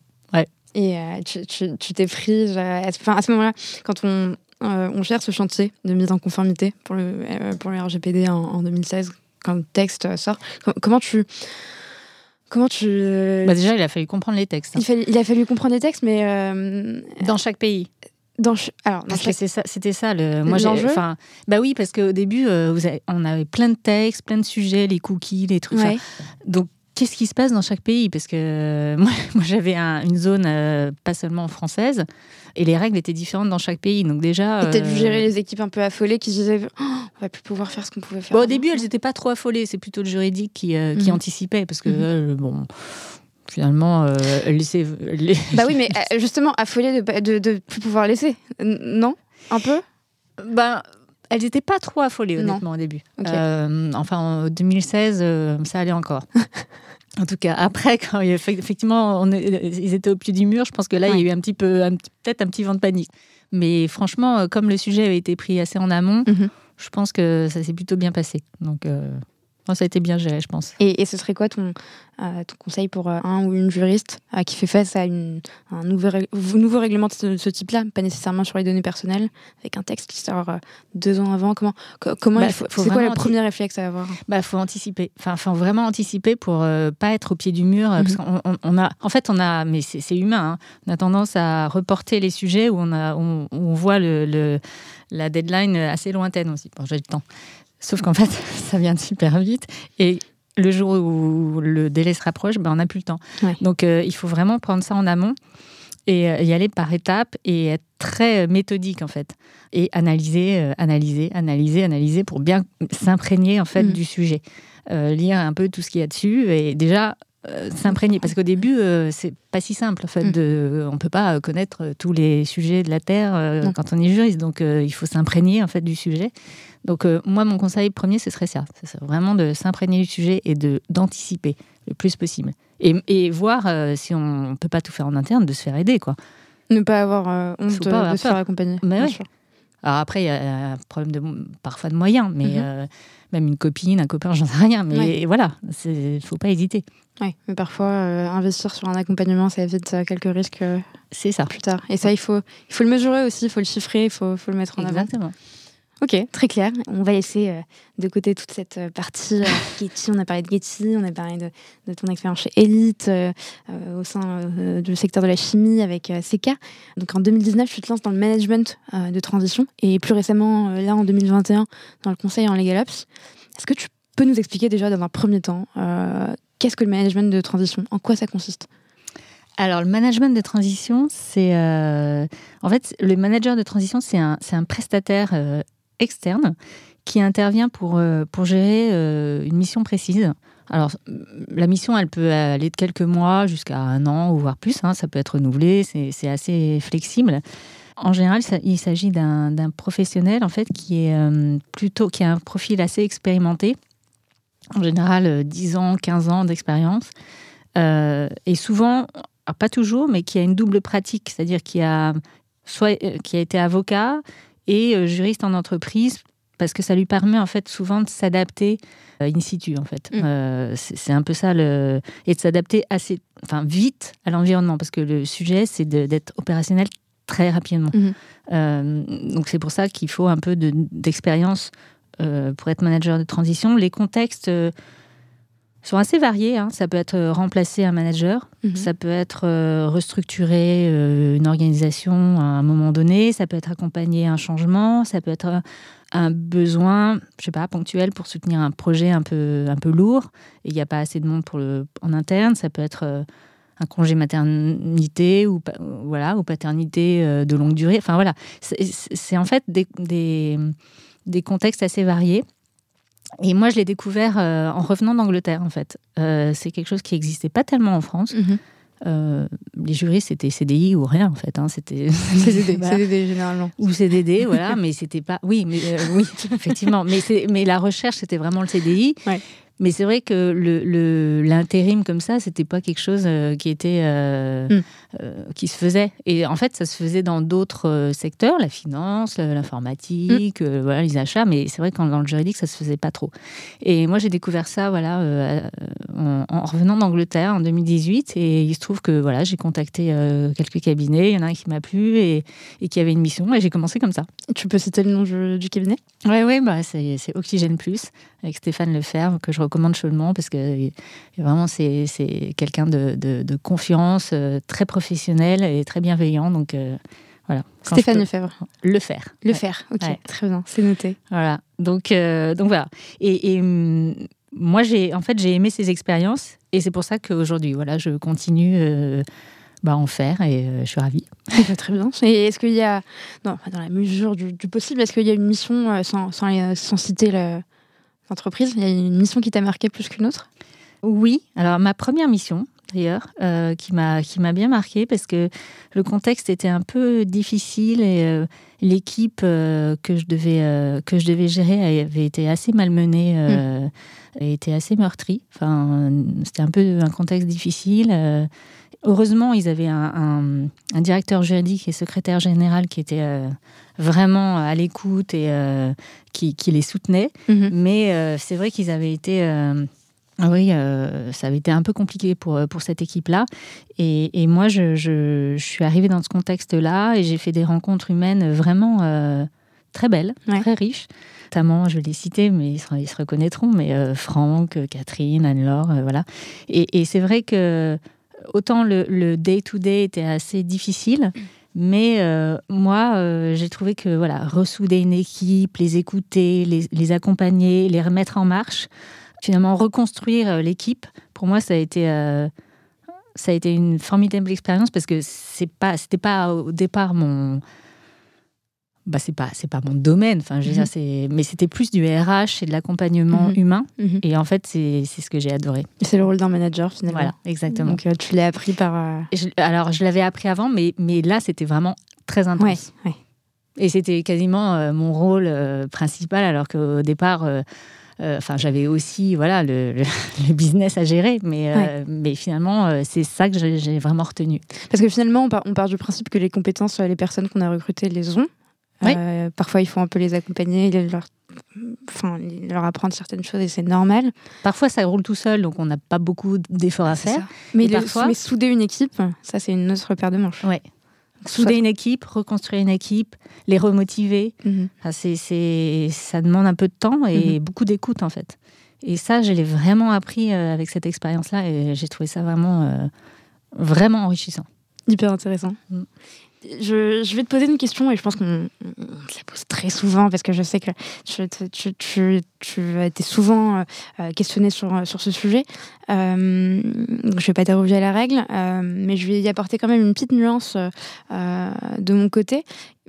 Qu'est-ce que les legal ops selon toi et pourquoi c'est important d'exercer, enfin d'être finalement d'avoir eu un passé en direction juridique pour mieux les exercer? Alors, les legal ops, oui, effectivement, c'est un sujet euh, dont on parle beaucoup en ce moment et j'en suis très contente. Mhm. c'est très bien. Pour moi, c'est vraiment avoir une direction juridique, en fait, euh, plus performante, plus innovante, savoir repenser euh, et plus visible. En fait, c'est ça les, les, les, trois points, je pense.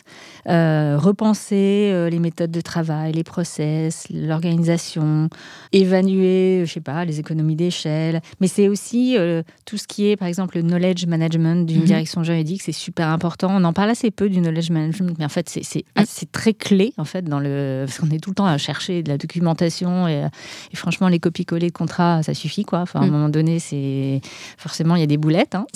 c'est inévitable.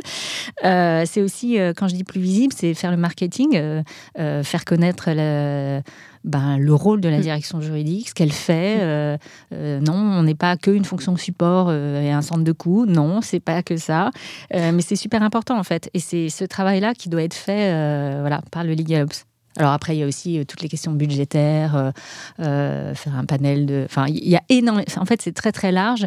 Et pour avoir une idée assez exhaustive du sujet, le mieux, c'est de se reporter au, au, site du CLOC. C'est mhm. une association américaine et qui mhm. répertorie 12 euh, fonction euh, essentielle. Et puis aussi, évidemment, la FJE avec la mhm. commission Legal Ops à laquelle je fais partie, mais, et qui fait des, des voilà, des, des, des, super euh, guides.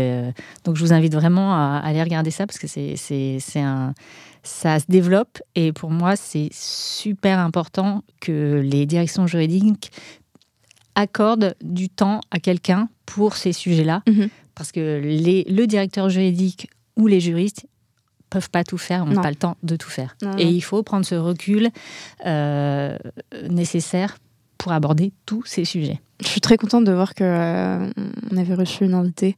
Euh, je connais le nom, mais je, qui, qui a recruté derrière, enfin qui nous parlait de ce sujet en me disant mais j'ai pas le temps, j'aimerais, j'aimerais vraiment et j'aimerais vraiment recruter quelqu'un et qui dans les semaines qui ont qui ont suivi étant donné qu'ils ont euh, la possibilité, qu'ils avaient le budget pour ça, a pu recruter euh, immédiatement euh, quelqu'un dès qu'elle a le budget. Et c'est très bien. Ouais. Et c'est une bonne. effectivement, il faut, il faut confier ces missions à une personne qui puisse avoir le temps de les faire et puis prendre conscience aussi que ça n'est pas une perte de mais ça peut être. C'est du gain après. C'est que du gain, de temps et, d'argent. Et, voilà, et, cette personne-là doit être en capacité, euh, et d'ailleurs elles le sont parce qu'on les rencontre, de, de, mettre en avant le retour sur investissement, de le chiffrer, euh, et puis des, bénéfices que ça peut avoir. Voilà, pour l'équipe et pour les, toutes les équipes internes connexes euh, qui travaillent avec les directions juridiques. C'est pas que pour la direction juridique en fait. C'est super important de dire ça parce que le Legal Ops, il travaille pas que pour le juridique finalement. C'est ça Hmm. ça, a une influence sur tous les autres départements. Bien sûr. Euh, ça fluidifie les relations, ça facilite euh, la communication. Enfin, voilà, donc c'est vraiment euh, crucial. Et moi, je sais que, enfin, Aujourd'hui, on met ce nom-là dessus, mais tous mhm. les directeurs juridiques ont fait un peu de legal operation, évidemment. Et moi, je sais que quand j'en faisais, que je voulais en faire, c'était très compliqué d'avoir le temps de faire et le day-to-day, le mhm. business, et ça. Et à un moment donné, euh, quand vous êtes pris par euh, ben, les journées n'ont que 24 heures, et eh ben, vous faites le choix, et le choix est vite fait, c'est le business qui passe avant. Mhm. Et donc les sujets euh, de fond de Legal Ops, ben, ils, ils, sont un peu relégués à, après ou à jamais. quoi. Donc après on dit, ah, ben, ça avance pas. Bah oui, forcément, parce que le, on est rattrapé par le, par le quotidien et par les sujets urgents commerciaux. Et, je trouve que c'est important. Et, et, encore une fois, on pourrait penser qu'on pourrait se tirer une balle dans le pied en disant ça, mais c'est la réalité. Il faut pas avoir cette obsession de l'outil pour l'outil, mais avoir vraiment cette obsession du, des besoins. Exactement. C'est vraiment le, c'est vraiment le point de départ en fait. Euh, parfois, euh, je me souviens, j'avais interrogé un, dans la série euh, Tout droit tout simple, j'avais fait une mini-série sur les Galops, et il y avait un consultant qui était venu, donc qui n'était pas juriste, hein, et il expliquait ça, il expliquait, mais parfois, en fait, il suffit de pas grand-chose, il suffit d'un tout petit outil euh, interne ou, même euh, euh, pour, pour avoir des résultats incroyables. Mhm. Et, et, et c'est pas la peine d'avoir des, des, des, oui, des technologies ou des, des, des, des, solutions clés en main. Ou des... Parfois, il faut, mais déjà, Comment faites un audit, un état des lieux, qu'est-ce que vous avez Et puis, mhm. on, on, se rend compte aussi parfois qu'un autre département, il a l'outil mais il l'a pas dit ou on le savait pas mm, ou, mm, et on mm. peut le développer aussi pour la DJ. Enfin, vraiment. Donc l'état des lieux, si on le fait pas, ça va pas marcher. Donc, euh, ça, c'est vraiment effectivement l'état des lieux et euh, quels sont les besoins de chacun, quoi. Ouais. Après, il faut prioriser, mais euh, mais pas tout faire en même mais, temps. Ouais, on peut pas tout faire en même temps. Mais c'est vrai que c'est un peu schizophrénique pour le directeur juridique d'avoir ces deux casquettes là, parce que le day-to-day, ben, euh, le business, euh, ok, il est là pour ça. Sauf mhm. que après les sujets comme ça de fond, où il faut prendre ce recul mhm. et justement avoir un œil neuf, bah, l'œil neuf, quand on est déjà dans les sujets euh, à fond, 100%, c'est quand même très compliqué. Donc, c'est vrai qu'avoir quelqu'un qui, qui a ce recul-là, mhm. bah, c'est une grande chance. Et, et c'est justement le type d'accompagnement que tu proposes euh, euh, en accompagnement, en accompagnement, je vais y arriver justement tes, tes, clients euh, sur ce type de mission, tu leur accordes finalement ton expertise et tu gagnes un peu, enfin tu leur fais gagner du temps mais tu les impliques aussi dans. En fait, ils me donnent du temps pour euh, que moi je leur en fasse gagner. C'est une, belle formule. C'est exactement ça. C'est ça. Euh, c'est tout à fait ça. Et, euh, et, en gagnant ensuite eux du temps, ils gagnent aussi de l'argent. Mhm. et, et, et, puis surtout, après, je pense qu'il y a une meilleure communication entre les, les départements. Mhm. Et ça, ça n'a pas de prix. Hein. Honnêtement, ça n'a pas de prix.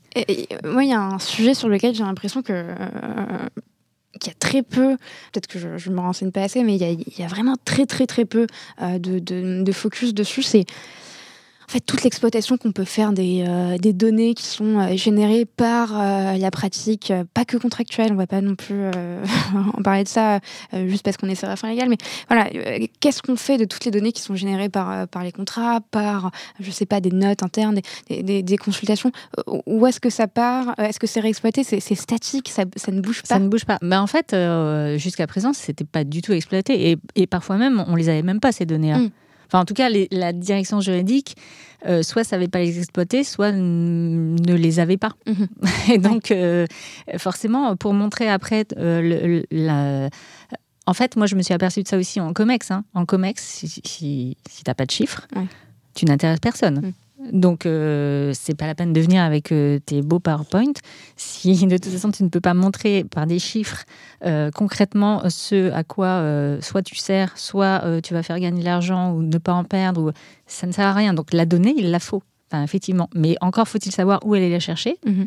comment l'analyser et ensuite la mettre à jour, etc. Donc, effectivement, ça, c'est nouveau. C'est vraiment nouveau pour le juridique. Hein. Et c'est hyper important parce que ça te permet de enfin, mettre les chiffres euh, de son côté, c'est aussi un, bon argument euh, pour pousser euh, bah, un recrutement, pour pousser une, stratégie, je ne sais pas, contractuelle, pour pousser des améliorations, pour voir, dire en fait, euh, c'est un peu le dernier exemple, un peu touchy, mais dire bon bah sur finalement sur euh, le, problème euh, ne vient pas nécessairement de notre côté, mais regardez mmh. en fait on, comprend d'où il vient et on blâme personne, on veut juste améliorer mmh. les choses.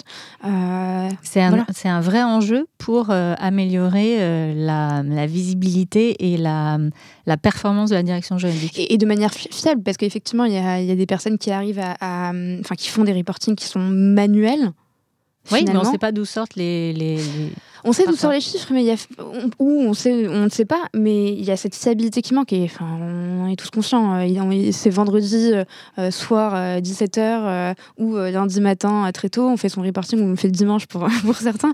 Et puis, et voilà. Et on fait quoi et on, passe beaucoup de temps dessus et c'est dommage. Et c'est exactement ça. Donc les Legal Ops, il est aussi là pour, pour ça. Très bien. Et, est-ce que as, tu pourrais nous parler dans la limite du possible d'une mission qui t'a marqué encore une fois? Bon, une pratique qui m'a marquée, c'est souvent la mauvaise communication, justement, mhm. qu'il y a entre les. Alors, je dis pas que ça arrive, c'est tout le temps, hein, mais la mauvaise ou l'absence ou, de communication qu'il y a entre le service juridique et euh, les opérationnels. Alors, quand je dis opérationnel, c'est très large. Hein. Ça mhm. peut être soit la finance, ça peut être euh, les achats, ça peut être. Et, ce manque ou cette mauvaise communication, euh, elle entraîne parfois des incompréhensions, des frictions qui peuvent être, mais souvent balayées en un quart d'heure mhm. si on si, si on s'explique quoi. Et, et, et, si ça devient récurrent, bah là, il y a peut-être à se dire effectivement, il y, a, un process à améliorer, il y a une méthode de travail à changer, mhm. et parfois c'est pas grand-chose. Et ça, moi je trouve que ça devrait être fait euh, quasi systématiquement, même dans les, les, les, les c'est pas les rapports annuels, mais les euh, comment s'appelle Les reporting non, non, euh, les... Quand, quand, on voit annuellement son chef, là, comment ça s'appelle Les entretiens annuels. Et ça, ça, devrait, voilà. ça, ça devrait être fait euh, même dans les entretiens annuels. Enfin, voilà, on, on, on, identifie un point de friction mhm. avec, pas forcément une personne, mais un mhm. département, etc. On met sur la table, on essaye de, de, de réfléchir à une méthode ou une. parfois, c'est rien du tout et, et, ça fluidifie la communication. Mm. Et moi, je trouve que ça, c'est vraiment à, à réfléchir euh, au quotidien, en fait. Hein. Et puis prendre un peu de recul et parfois euh, se dire qu'on peut potentiellement avoir aussi une part de responsabilité. Mais bien sûr. Il faut pas, enfin, c'est pas grave. c'est pas grave. Il faut pas avoir peur de ça. Et au contraire, on, on, en sort grandi de, de, dire que, bon, effectivement, je me rends compte que j'ai eu ma part de responsabilité euh, et, je, et, je, je l'assume. Voilà. Je l'assume et puis, eh ben, on va trouver un moyen pour que ça s'améliore et puis ça va aller mieux. Exactement. Puis voilà, on avance. Exactement. Je vais faire une chose que j'ai faite euh, sur le, un, des épisodes avec euh, Grégoire Anquier, que tu as reçu aussi sur, sur ton podcast. C'est-à-dire que c'est quelque chose que je pique un des podcasteurs que j'écoute euh, qui match Stéphanie qui fait souvent ça, mais lui il le fait pour aller faire du café. Moi je vais aller passer aux toilettes euh, parce que j'ai bu un café et un verre d'eau. Je te laisse avec les invités, mais je te laisse leur parler du sujet que, que tu veux. Euh, voilà, je t'aurai, allez, on va dire 2-3 minutes avec eux. D'accord. Have fun, enjoy. tu n'as pas le choix. Donc là, je suis obligée de parler en fait. Ouais, parle de ce que D'accord. je te laisse. pas trop d'idées là. Peut-être un, sujet qui me tient un peu à cœur, c'est euh, le fait de donner plus euh, sa chance à des gens qui ont des parcours euh, pas tout à fait lisses ou pas purement académiques. Et ça, je pense que les, pays anglo-saxons savent bien le faire. Et en France, on est quand même assez encore, à mon avis, trop attaché au, soit au diplôme, soit au parcours académique, sans forcément regarder euh, les expériences à côté. Euh, et ça, je trouve ça un petit peu dommage. Je sais que pour avoir été euh, dans des pays anglo-saxons comme le Canada et l'Angleterre, ils sont beaucoup plus ouverts, beaucoup plus. ils voient ça comme une forme, en fait, ces expériences-là, un petit peu hors parcours, ils voient ça comme une forme de résilience ou, ou de, de, de, de, chance entrepreneuriale. Et en France, on a tendance à à laisser un peu de, de, côté ces expériences et je trouve ça assez dommage. On peut pas tous rentrer dans le même moule et moi j'aimerais bien que voilà, on soit un peu plus ouvert d'esprit parfois euh, sur, euh, sur ces sujets de, de, de formation et, et ce, serait, euh, ce serait formidable. Voilà. Ça y est. Rebonjour. Écoute, t'es venu juste à temps. De quoi on parlait? Ah oui, moi j'ai envie de te poser une question parce que en regardant encore une fois ton, tes missions euh, et tes différentes réalisations à chaque fois dans les différentes directions juridiques, je me rends compte qu'il y a quand même un fil rouge qui est que euh, euh, à chaque fois, mais tu me dis si je me trompe, mais dans les deux dernières expériences, tu as mis en place des, des projets Legal Tech avec des solutions innovantes. Je ne vais pas te demander de me dire comment tu as fait pour les mettre en place. Moi déjà, je me pose une question. Pour un sujet qui me regarde un peu plus parce que ça m'intéresse de, savoir. Mais chez Elite aussi, j'en ai mis. J'ai mis en place une. Chez Elite et, première... et Getty, c'est ça? Chez, Alors, chez Elite, chez CK, c'était du fait maison, mais voilà. voilà. chez, ensuite, dans, dans, mes missions de management de transition aussi, j'ai fait du Legal Apps. Donc, oui, j'ai implémenté quand même des, des, solutions. Voilà. Et, ça m'intéresse en fait de, de savoir qu'est-ce qui te permettait à l'époque de choisir entre une, Legal Tech A ou un A et un prestataire ou une Tech B. Euh, quel est le conseil que tu donnerais justement aux, juristes qui nous écoutent et qui sont dans ce type de démarche Quel est point sur lequel tu, tu, tu disais vraiment si ça, il n'y a pas, j'y vais pas?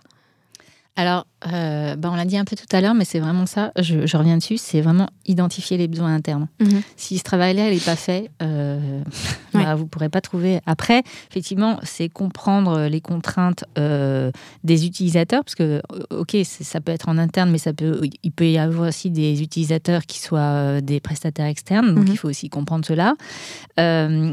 il faut identifier un peu aussi les réticences qu'il peut y avoir. Et puis après, ben, tout bêtement, les solutions qui existent sur le marché, parce qu'il faut faire un benchmark. Enfin, mm. Moi, je sais que quand j'étais chez Elite, euh, c'était en 2013, mm-hmm. euh, des Legal Tech, il n'y en avait pas non plus euh, autant qu'aujourd'hui. Donc, il y en avait quelques-unes, mais il faut bien faire un choix et il faut, faut, faut, faut vraiment identifier ces, ces, critères importants, les prioriser et ça, ça coche jamais toutes les cases, mm-hmm. mais ben, faut choisir celui qui peut correspondre le mieux. Mais il y, a, y a tout ce travail en amont à faire. Ça, c'est vraiment la première étape. Et puis après, euh, ben, une fois que ça s'est fait, euh, moi, je dirais qu'il faut vraiment suivre le projet, c'est-à-dire l'implémentation. Euh, enfin, c'est bien de dire je choisis ça, mais après, il faut quand même aider à implémenter ça, et c'est pas toujours facile. donc, il faut vraiment être aux petits soins. En fait, euh, enfin, c'est pas le bon terme, mais il faut vraiment suivre, suivre, suivre, contrôler, mhm. tester. Mhm. Euh, et puis, euh, si ça marche pas, il faut le dire et il faut améliorer avec le, prestataire. Mhm. Mais voilà, faut, faut, un vrai suivi. Parce que sinon, après, c'est beaucoup de frustration de la part des utilisateurs et aussi de, soi, hein, parce qu'on a choisi le. Et, c'est dommage, parce que bah, du coup, c'est vrai que moi, j'ai vu des projets, pas ceux sur lesquels j'ai travaillé, mais où euh, il y avait eu beaucoup d'argent mis dessus. Euh, et puis finalement, ben, ça a été abandonné quelques années après ou quelques mois après parce que ben, ça ne prenait pas, la mm. sauce ne prenait pas. Mm. Donc c'est quand même très dommage. Et en plus, euh, non seulement c'est dommage pour l'outil et, les gens, mais ça met un peu à mal la fonction. Vous savez à quoi en fait? Donc il faut vraiment faire attention à ça, hein, vraiment. Et, parfois, on peut se dire aussi que si l'outil n'est pas utilisé, c'est peut-être que le besoin n'a pas été bien identifié. Non, et que ça répond pas. Ça répond pas aux besoins, donc ça ne marche pas. Non. Et donc ça, c'est vraiment. Euh, en fait, c'est la base de tout. en fait, focus besoin. Ouais. Très clair pour moi. Très très clair pour moi. J'ai des dernières questions, un peu des questions rapides, euh, même si on n'est pas encore arrivé aux quatre conseils, mais est-ce que tu peux me raconter ta pire nuit blanche en tant que juriste et est-ce que si t'en as eu euh, et, si t'en as eu, euh, comment c'était? Ouais, ma pire nuit blanche. Alors, euh, en tant que juriste ou en tant qu'avocat? En tant, comme tu veux, en tant qu'avocat, why not? Allons-y. non, alors c'est plutôt en tant que juriste, mais en tant que juriste, je me souviens, j'avais un énorme contrat à, à, négocier avec un pays asiatique. Enfin, des, Et donc, euh, déjà, il y avait quand même 7 heures de décalage horaire. Donc, euh, on commençait tard, on finissait évidemment pour nous très tard. Euh, et donc, il était, je ne sais plus, 3 heures du matin. On avait enfin réussi à boucler la clause, je ne sais plus quoi, c'était responsabilité ou garantie. Enfin, bon, voilà. Et le lendemain, c'est-à-dire 4 heures après, ou cinq heures après, on retourne euh, avec une, euh, une autre juriste euh, en face. et là, elle remet tout à plat. Et elle dit ah, non, pas du tout, ça va pas, je suis pas d'accord. Et moi, au début, j'ai un peu challengé. En fait, il se trouvait que cette juriste, c'était la, directrice juridique. Donc, je pouvais pas. c'était un peu compliqué de la challenger, puisqu'elle elle, elle, était en train de dire ce que, que ce qu'avaient négocié ses juristes la veille, elle en voulait pas en fait. Et donc il a fallu tout recommencer. Et donc ça a été des journées. et j'ai vraiment pas un souvenir parce que j'avais l'impression toujours de, faire un pas en avant et mhm. trois pas en arrière en fait. Et donc ça c'était super compliqué. Donc une négo contractuelle qui était euh, ouais difficile difficile difficile très longue et, et, et puis j'avais l'impression que on se comprenait pas en fait donc c'est évidemment on parlait tous anglais mais il y avait il y avait des incompréhensions qu'on n'arrivait pas à lever et, ça, c'est très frustrant parce que du coup, on ne met pas le doigt sur le sujet. Quoi. Ouais, et donc, euh, ça revient à chaque fois parce que ça revenait euh, régulièrement. Donc, c'est pas possible, on va jamais y arriver. donc, c'était à celui qui allait céder en premier. Donc, ça, c'était voilà, c'était pas une. Euh, c'était pas une Il aurait fallu avoir une merveilleuse mail bien pour négocier. Exactement, exactement. Ou une médiatrice, je sais pas, mais. Maëlle, si tu nous écoutes. Exactement. Ok. Euh, est-ce que tu peux nous raconter le, ton pire ou ton meilleur échec euh, qui t'a permis de grandir en tant que juriste? C'est un jour où j'ai un peu euh, un peu craqué en réunion en fait. J'ai un peu pété, un câble en réunion. je, je, sais pas, il devait y avoir des. C'était un sujet qui, qui, revenait un peu et, et, et, le directeur financier vraiment me, me Enfin, je sais pas, ça se passait pas bien. Et je suis sortie de cette réunion, mais vraiment furieuse. Euh, j'ai pas claqué la porte, mais presque. Et c'était en plein milieu de l'après-midi. Et je, truc que je j'aurais jamais pensé faire un jour, je suis allée au cinéma pour me calmer. pour me calmer. Parce qu'à l'époque, euh, j'étais pas très loin des champs. Et, euh, et je suis allée au cinéma pour me calmer et ça m'a fait un bien fou. J'ai ri, en plus d'un film comique, donc ça tombait très bien. Et après, ça allait beaucoup mieux. Et je me suis dit, mais en fait, voilà, il y a un truc à faire quand vraiment vous êtes super énervé, sans crier, évidemment, il faut rester euh, poli, etc. Partir. Enfin, prendre l'air. Alors bon, là, j'ai pris plus que l'air, hein, parce que j'ai pris quand même... Euh, mais ça m'a vraiment fait du bien. et en fait, ça m'a fait grandir parce que je me suis, j'ai appris ça. Je me suis dit, bah en fait... Euh, partir, c'est une solution. Euh, j'aurais pu euh, faire autre chose. J'aurais pu dire, bon, je pose mes bouteilles, on s'explique. Euh, mais comme j'avais essayé cette méthode avant, que ça n'avait pas marché, je me suis dit, bon, je pars. Et puis, je reviendrai soit ce soir, soit demain, plus calmé. Et, effectivement, ça, ça, ça, a bien apaisé les choses. Et on t'entendra un peu, un peu mieux, un peu plus. on t'écoutera. Ah oui, parce que crier, ça sert à rien. Enfin, je veux dire, c'est pas, c'est pas professionnel. Mm. Donc, à un moment donné, voilà, il faut faire un, un choix. Et finalement, ça, ça oui, ça m'a aidé. Et je me dis parfois, euh, il faut savoir aussi, alors soit faire des grosses, grandes pauses, soit euh, sortir, mhm. soit euh, c'est pas facile à faire et il faut pas le faire à chaque fois non plus, hein, parce que on n'est plus crédible. C'est mhm. chaque fois qu'il y a un truc, on s'en va. un peu. Mais voilà, dans ces moments un peu de haute tension, moi, ça m'a voilà. Le cinéma, c'était très bien. J'aime beaucoup cette réponse et c'est un challenge, je pense, pour tout le monde, homme, femme, junior, senior, la gestion des émotions en entreprise sur des sujets où parfois, en fait, on, poussé à bout, à bout, mais et sans euh, malveillance euh, aucune de la personne en face. Mais, mais voilà, euh, comment comment on gère ça? Oui, et puis après, après ça dépend de votre état émotionnel de, ce jour-là. De voilà, on est humain, donc. Mm. mais c'est vrai que ce jour-là, je me souviens. ouais, c'était vraiment, vraiment ça. Ok, donc quel conseil Allez au ciné quand vous vous sentez mal. Pour ceux qui fument, allez fumer. pour... bon, dernière question, avant-dernière question. Euh, quels sont les challenges qu'on peut te souhaiter euh, pour la suite de ta carrière? Alors d'abord des belles missions de Legalops parce que euh, vraiment c'est quelque chose qui me, vraiment me tient à cœur et que, bah, que les entreprises voilà embauchent alors pas seulement des Legalops mais créent des postes pour pour pour aussi les externes parce qu'il y, a aussi beaucoup de Legalops et c'est normal hein, qui se positionnent en interne et qui montent en compétences là-dessus. Mhm. Je trouve ça super bien. Mais je pense que voilà les entreprises commencent aussi à à comprendre bah, qu'il faut effectivement donner du temps à quelqu'un pour mhm. euh, ce qu'on disait tout à l'heure pour en gagner ensuite. Euh, donc ça c'est ça c'est le premier challenge. Euh, et puis ensuite. Bah, le deuxième, c'est continuer tout droit, tout simple, parce que c'est quand même. j'ai mis beaucoup d'énergie dedans et, et je suis super euh, contente et aussi fière voilà, d'avoir créé ça euh, avec mes petites mains, si je puis dire. Mais mm. voilà, euh, le site internet, et puis j'ai des retours, j'ai beaucoup de, retours d'étudiants ou de voilà, et, ça me fait plaisir de voir que bah, on peut aider même à une toute petite échelle, mais mm. on peut aider et être écouté sur des sujets comme ça et et moi, ça me, vraiment, ça me fait chaud au cœur. Et j'ai envie de continuer voilà, le podcast parce que je trouve que c'est une super expérience. Mm. Enfin, tu, sais, tu, sais, tu sais autant que moi, mais vraiment, c'est. Voilà. Euh, donc, continuer à développer euh, aussi mes compétences euh, ben, en legal design parce que c'est un sujet qui m'intéresse mm. beaucoup.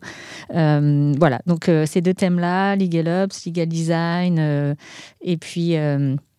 Et puis tout droit, tout simple. voilà, c'est ça. rencontrer des gens. voilà. Ouais, des belles rencontres humaines. Euh, parce que ça, ça, depuis deux ans, c'est quand même. Euh, enfin, moi, ça m'a pas manqué parce que justement, tout droit, tout simple m'a permis de le faire. Mhm. Et vraiment, j'ai. J'aurais jamais pensé euh, rencontrer autant de monde facilement. Mhm. ça, ça a été un vrai. chouette truc, enfin, dû au Covid, mais c'est vrai que c'est un peu le point positif. Mais voilà, c'est ça que je peux dire. Ok. Eh ben, écoute, c'est tout ce qu'on te, qu'on te souhaite euh, et t'en parles avec beaucoup d'émotion. Donc en fait, on sent que tu es, euh, mm. très impliqué dans ce que tu fais euh, et, je trouve ça chouette. Et, moi, je, te souhaite plein de belles choses sur tout. Tout simple, le podcast n'est pas fini d'ailleurs. Hein. J'ai l'impression d'être en fin de podcast, mais ça n'est pas fini. D'ailleurs, on passe aux trois conseils de Delphine Borges non pas aux quatre conseils pour, pour cet épisode. Dernière partie du podcast, tu la connais, je vais te poser quatre questions du tac au tac. Et un peu comme dans Question pour un champion, il faut que tu te prépare pour répondre hyper rapidement. Ok. Question numéro une. Si tu devais révolutionner un processus métier, quel serait-il?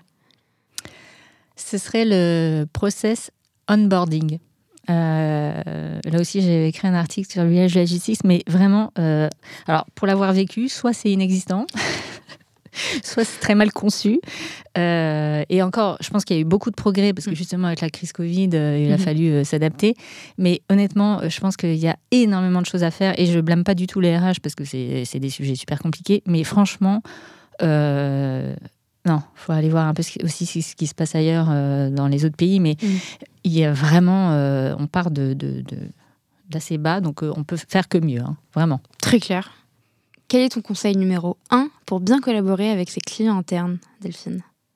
S'intéresser à ce qu'ils font, s'intéresser à eux. Et si vous vous intéressez à eux, c'est humain, ils s'intéresseront à vous. Normalement, ça, marche comme ça.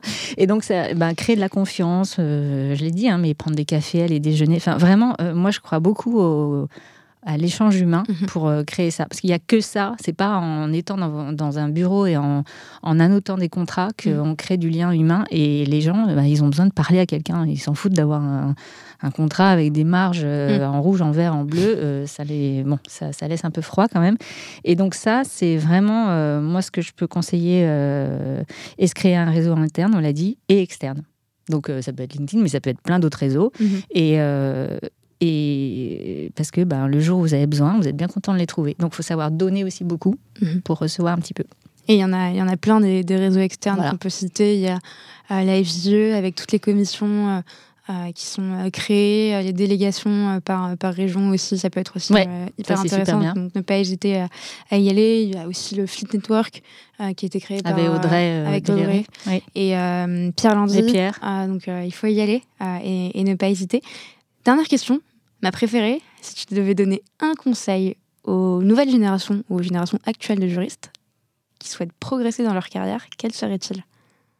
Alors, un, c'est compliqué. Mais euh, euh, déjà, être curieux, continuer à apprendre. Enfin, vraiment, pour moi, c'est. Euh, on, le dit beaucoup, mais ça peut paraître évident, mais non, ça l'est pas. Et puis, alors, on en a parlé un petit peu tout à l'heure, mais pas hésiter à sortir de sa zone de confort. Enfin, faut pas avoir peur de ça. Euh, ah ben euh, oui, mais c'est pas le même secteur. C'est pas grave. Au contraire. Enfin, vous apprendrez toujours.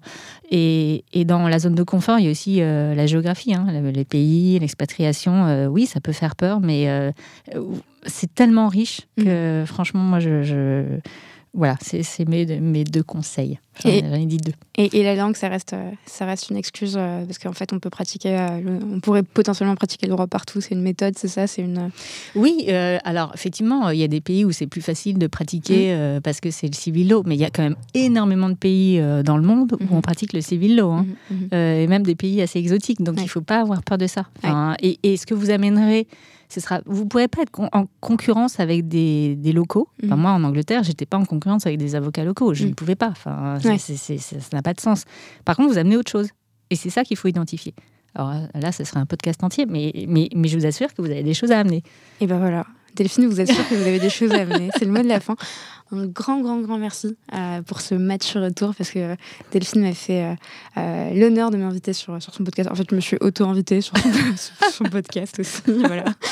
Donc, merci à toi, Delphine. Bah, grand merci, vraiment. C'était c'était un super échange et, et j'espère que bah, longue vie à Parole de juriste. Bah, merci. Voilà. Ouais. Et, et puis, merci pour, pour tout ce que tu fais. Je pense que c'est hyper important de, de, te remercier. Et, et je pense que c'est pas la dernière fois qu'on se parle, évidemment, parce qu'on on échangera euh, comme d'habitude un peu plus régulièrement. Et, belle journée, il faut que j'arrête de parler. J'ai du mal en ce moment avec les conclusions. J'ai pas envie de laisser partir l'invité. Il faut que. bonne journée. à très bientôt, Selma. Et puis, euh, bonne continuation à tous.